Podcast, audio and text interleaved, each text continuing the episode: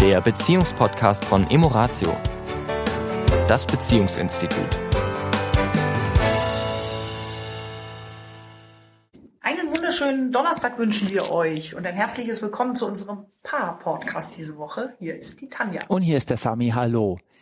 Ich hatte die letzten Wochen wieder vermehrt Anrufe, die eine ähnliche, eine ähnliche Thematik hatten. Und zwar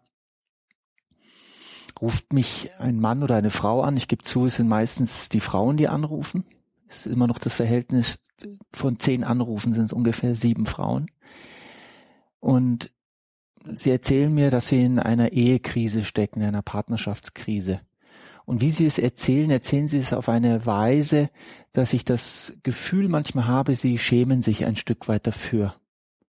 Weil sie glauben, dass das etwas ist, was eigentlich nicht passieren dürfte was wahrscheinlich auch nur ihnen passiert ist und allen anderen drumherum nicht. Ja. Also diese Sätze hören wir ja sogar manchmal dann von, von Menschen im Coaching, die dann sagen, ja, also als wir dann akzeptieren mussten, dass wir eben jetzt in eine Paartherapie müssen, ja. na, und, und das sollten also die Freunde auf jeden Fall mal nicht erfahren. Und es ist wie, wie du sagst, wie mit einem Makel behaftet. Ja. Und ich finde es immer ganz lustig. Ich habe ja diesen Satz, den ich dann auch oft sage am Telefon. Es ist ja nicht die Frage, ob eine Beziehung an diesen Punkt kommt, sondern nur, wie geht die Beziehung damit um. Und dann schauen die, oder da ist erstmal Stille am Telefon oder wenn wir im Coaching sind, dann ist erstmal Stille. Wie jetzt? Und ich glaube, was wir als, als Jugendliche, als Kinder vielleicht auch geträumt haben, ist das eine, wenn wir den Menschen gefunden haben, den wir lieben, dann heißt das, dass wir nur noch den Rest unseres Lebens in, in Vergnügen, in Freude, in, in Zärtlichkeit, in, dass nur noch diese eine Seite von Leben in Beziehung herrscht. Und die andere Seite, die dunklere Seite, die gibt es quasi nicht.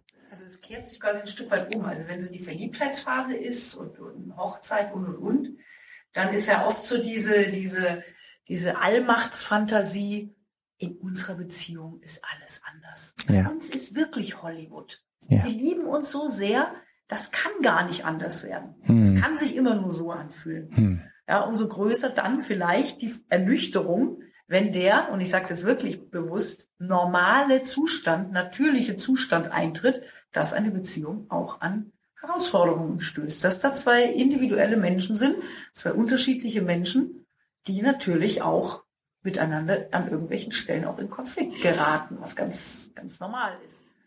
Das ist, Diese Normalität wollen viele halt nicht wahrhaben. Ja, und ich glaube, es ist, ist ein Stück weit natürlich. Ich erinnere mich, wir waren ja früher oft das mal auf, auf Hochzeitsmessen und für unseren Emoratio-Stand haben sich ja eigentlich eher die Eltern der Paare interessiert als die jungen Paare, weil die jungen Paare haben uns mit großen Augen immer angeguckt. Wie jetzt? Was, was wollt ihr denn hier? Was, was ihr uns denn verkaufen? Ja. Jetzt haben wir noch einen Liebesführerschein gehabt. Genau, genau.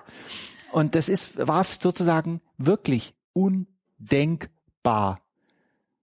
Undenkbar, dass diese Beziehung, die ich gerade habe, wo ich jetzt gleich heiraten werde oder bald heiraten werde, undenkbar. Ja. Und wenn wir sagen, dass auch Sinn von Beziehung es ist, sich weiterzuentwickeln, und weiterzuentwickeln in einer Partnerschaft bedeutet letztendlich auch, dass da unterschiedliche Meinungen sind, unterschiedliche Ansichtsweisen über das Leben, unterschiedliche Werte auch teilweise. Und dass das Zusammenleben, die Kunst des Liebens eben das ist, unterschiedliche Werte in einen, in einen Weg zu bringen, so dass beide damit leben können, und zwar gut leben können. Es ist nicht das, was da draußen als Kompromiss beschrieben wird, sondern es hat sehr viel mit Annahme zu tun. Nun ist ja das Thema unseres heutigen Podcast, Castes, ist das das Plural? Ja. Podcasts. ähm, diese Frage oder dieses Phänomen, dass die Menschen eben glauben, es ginge nur ihnen so. Mhm. Das ist ja das, was wir, das, ja, dass Menschen mhm. sitzen und sagen, ja,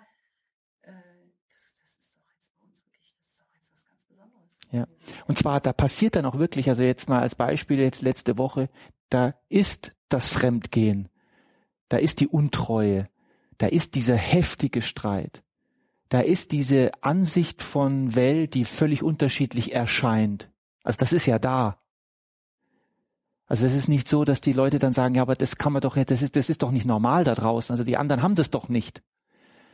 Und das ist aber, das ist aber ein Trugschluss. Natürlich. Und, und das Spannende ist ja auch, dass die Statistik letztendlich es ja schon beweist. Ja. Ich meine, fast jede zweite Ehe wird in Deutschland wieder geschieden. Sprich, also bei 50 Prozent scheint es ja Probleme zu geben. Also das ist ja schon mal einfach ein Fakt.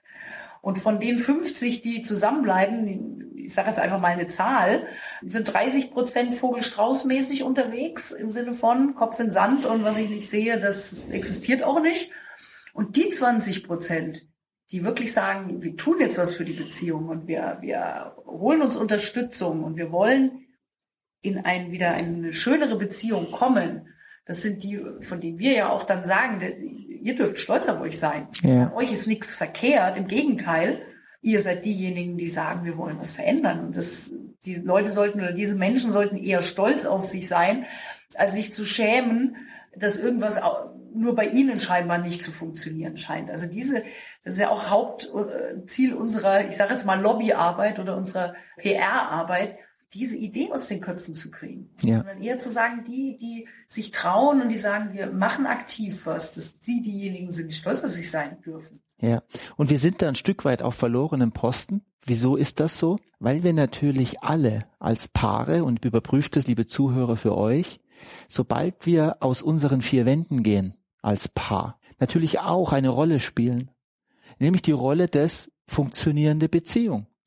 Also wir gehen ja nicht in eine, in ein, die meisten von uns, nicht alle, aber die meisten von uns gehen, wenn sie in Gesellschaft sind. Wollen sie ein gutes Bild abgeben? Ja. Und dieses gute Bild, das wir versuchen abzugeben, versuchen natürlich alle abzugeben. Deswegen denken alle, bei allen anderen passt es, nur bei uns nicht. nicht. Und wenn wir dann fragen, ja, wissen eure Freunde davon? Sagen, nein, um Gottes Willen. Dann sage ich, ja, woher wollt ihr denn wissen, dass es bei euren Freunden nicht anders ist? Ja. Ja, also das. Nirgends wird so viel verheimlicht. Nirgends ist so viel Scham drauf wie zwischen zwei Liebenden oder einem Paar, wo es darum geht, dass die Beziehung vielleicht wirklich gescheitert ist. Da ist sehr viel Scham drauf. Da ist das Wort Scheitern. Ist, dabei ist da, gibt's da nichts zu scheitern. Nur die Menschen empfinden das als gescheitert, als nicht geschafft zu haben. Das ist, glaube ich, auch so eine, so eine Idee irgendwann mal entstanden, wahrscheinlich, weil es einfach so ein, so ein äh, biologischer Vorgang ist, dass eben Beziehung, Liebe, Sexualität, Kinder kriegen, dass das quasi so ein natürlicher Vorgang ist und dass das dann auch natürlicherweise funktionieren müsste. Ja. Und wenn das dann quasi nicht funktioniert, hat derjenige oder haben diejenigen scheinbar irgendwas verkehrt gemacht. Und das ist einfach eine, ein Mythos, den wir gerne auflösen wollen. Ohne bewusste Handlungen in einer Beziehung keine schöne Beziehung. Ich weiß, dass das sehr jetzt sehr schwarz-weiß klingt.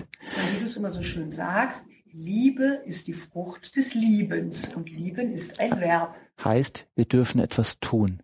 Und das ist das, was wir so automatisch getan haben, als wir verliebt waren und es dann automatisch nicht mehr getan haben, als die Verliebtheitsphase verflogen war. Und so auch langsam die ein oder andere Verletzung dazu kam. Ja. ja und jeder sich so ein bisschen zurückzieht und sagt, hm.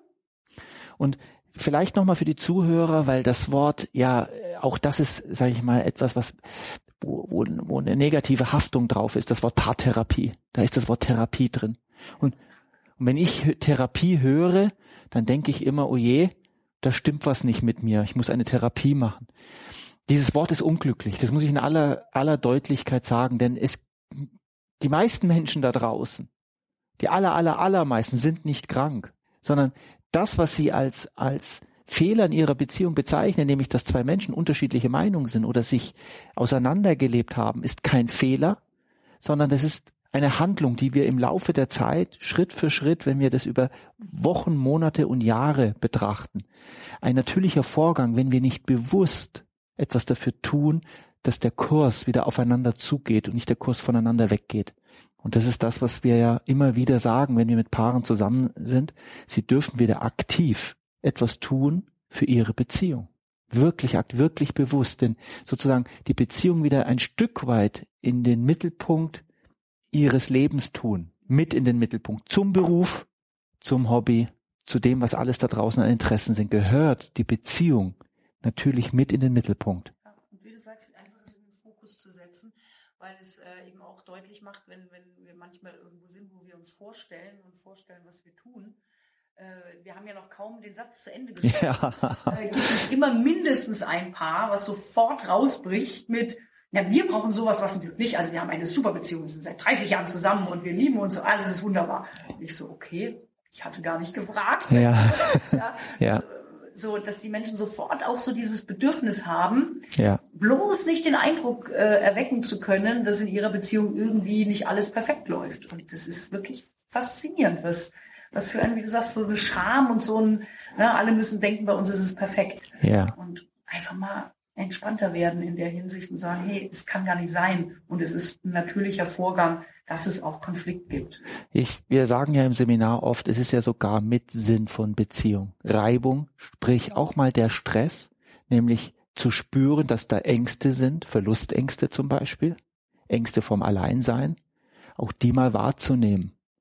Das ist ja die Idee von Beziehung. Wir spiegeln uns, wir beide mal ganz konkret spiegeln uns ja auch unsere Päckchen, die wir da so haben. Und das ist ja die Idee von Beziehungen. Ich bin dir dankbar dafür.